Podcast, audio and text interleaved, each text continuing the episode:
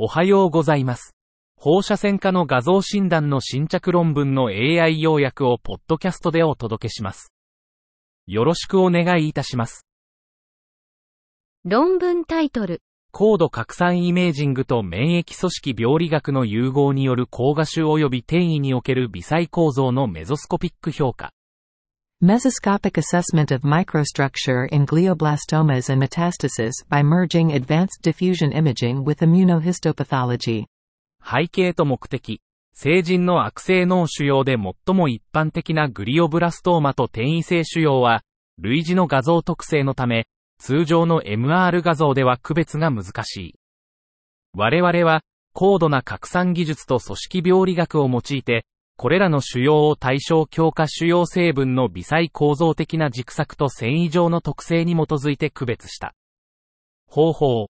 22のグリオブラストーマと21の脳転移症を対象強化腫瘍成分で分析し、DTI 分隔性違法性、神経繊維方向分散密度画像方向分散、拡散微細構造画像微分隔性違法性を用いて 3TMR 画像を取得した。結果、グリオブラストーマと転移性腫瘍を比較したとき、分隔性違法性は優位に増加し、方向分散は減少した。P より小さい001。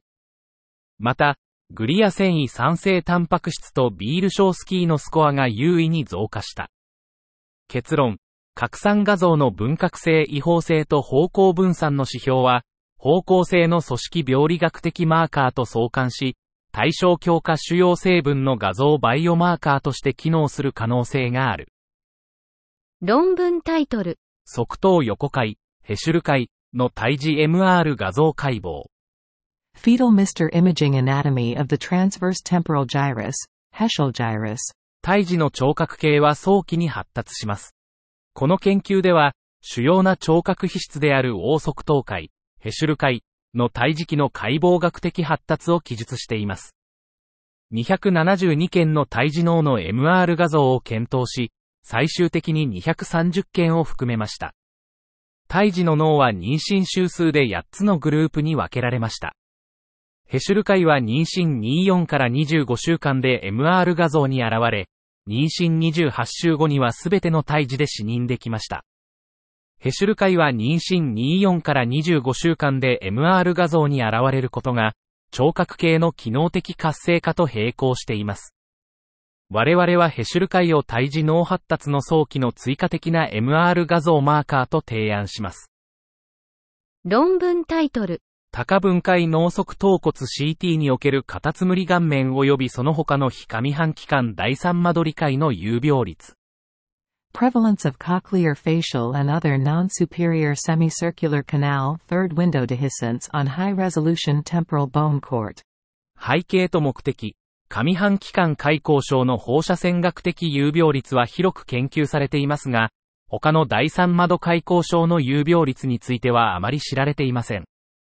既存の文献によれば、例えば、カタツムリ顔面神経開口症の放射線学的有病率は組織学的研究で見られるものを上回っています。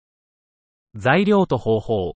救急部門の602人の患者から64チャンネルの側頭骨 CT スキャンを取得し、高解像度の多面斜め再構成を使用してカタツムリ顔面神経開口症と他の非上半期間第三窓開口症を評価しました。結果、602人の患者のうち、500人は無症状で、102人は画像診断が第三窓症候群を示唆していました。無症状の患者8人、1.6%がカタツムリ顔面神経開口症を持っていました。結論、64チャンネル CT と多面斜め再構成は、カタツムリ顔面神経開口症を特定するための感度と得意度が高く、死後のシリーズと同様の率を示しています。論文タイトル。脊髄重核外液貯留のない患者における頭蓋内 MRI 所見に基づく髄液漏れの発見の可能性。新しい確率的採点システム。Likelihood of discovering a CSF leak based on intracranial MRI findings in patients without a spinal longitudinal extradural collection. A new probabilistic scoring system. 背景と目的。CSF 漏れの発見可能性は、脳内異常を評価することで決定できます。しかし、この可能性を決定するために使用されるドブロッキースコアリングシステムは、CSF 静脈瘻の患者を含まなかった。本研究では、脊髄重層外硬膜空を持たない患者に適用可能な新しい確率的スコアリングシステムを作成することを目指した。方法、自発性当該内低圧症疑いの患者を対象に、脳 MR 画像撮影後にデジタル減山髄空造影と同日 CT 髄空造影を行った。デジタル減山髄空造影で漏れが見つかった患者と見つからなかった患者を含めた。結果、174人の患者が含まれ、そのうち113人、64.9%が女性、平均年齢52.0、SD、14.3歳。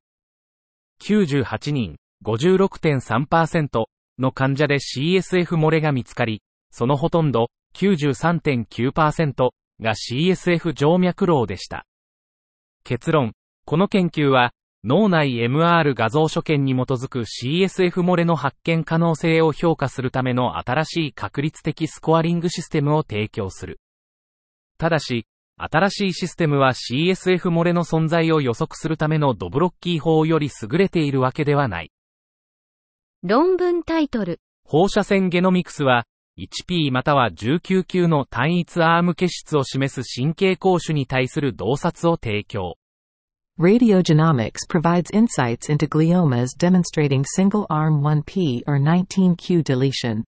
背景と目的。IDH 変異型グリオーマは 1P スラッシュ19級の状態により、オリゴデンドログリオーマとアストロサイトーマに分けられます。しかし、分子評価には限界があり、一部の未削除腫瘍が実際には強削除である可能性があります。材料と方法、121の IDH 変異型グリオーマを特定し、2人の神経放射線科医が T2 フレア不一致サインと石灰化を評価しました。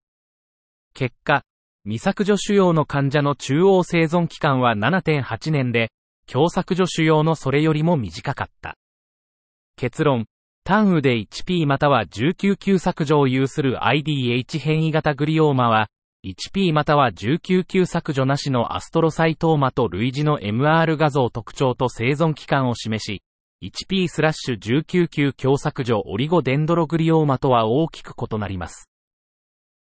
以上で本日の論文紹介を終わります。お聞きいただき、ありがとうございました。